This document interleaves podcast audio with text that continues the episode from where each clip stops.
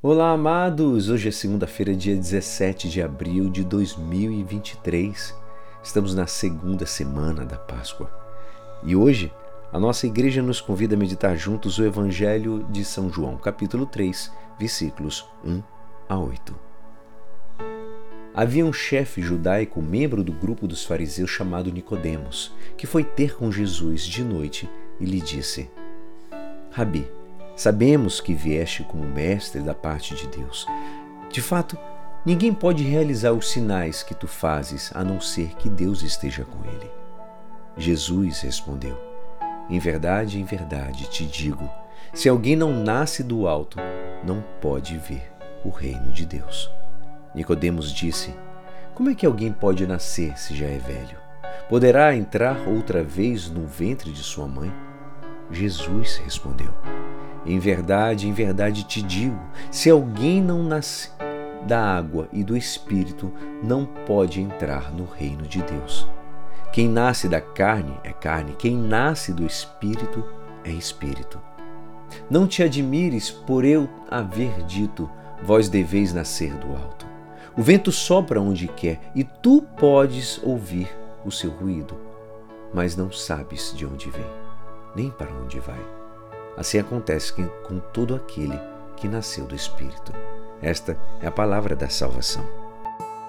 Amados, hoje nós vemos um magistrado judeu que vai ao encontro de Jesus. O Evangelho diz que o faz de noite. O que diriam seus colegas se soubessem desse fato? Nesta instrução de Jesus encontramos uma catequese batismal que seguramente circulava na comunidade do evangelista. Alguns dias atrás celebramos a vigília pascal. Uma parte integrante dessa vigília era a celebração do batismo, que é a Páscoa. A passagem da morte para a vida. A bênção solene da água e a renovação das promessas foram momentos chaves naquela noite santa. Vocês lembram disso? No ritual do batismo faz uma imersão na água, que é símbolo da morte, e uma saída da mesma água, qualquer imagem da nova vida.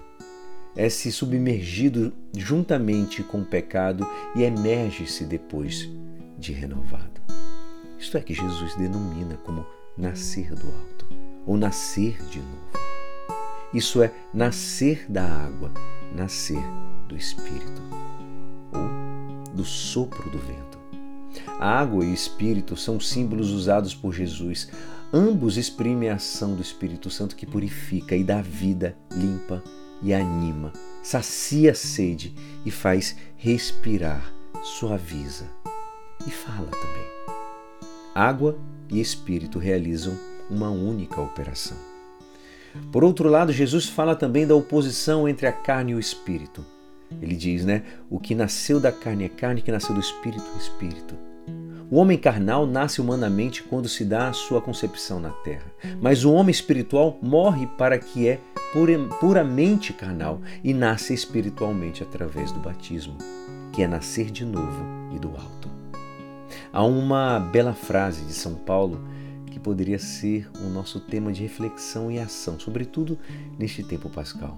Ele diz: ou ignorais que todos nós que fomos batizados em Cristo Jesus fomos batizados na Sua morte?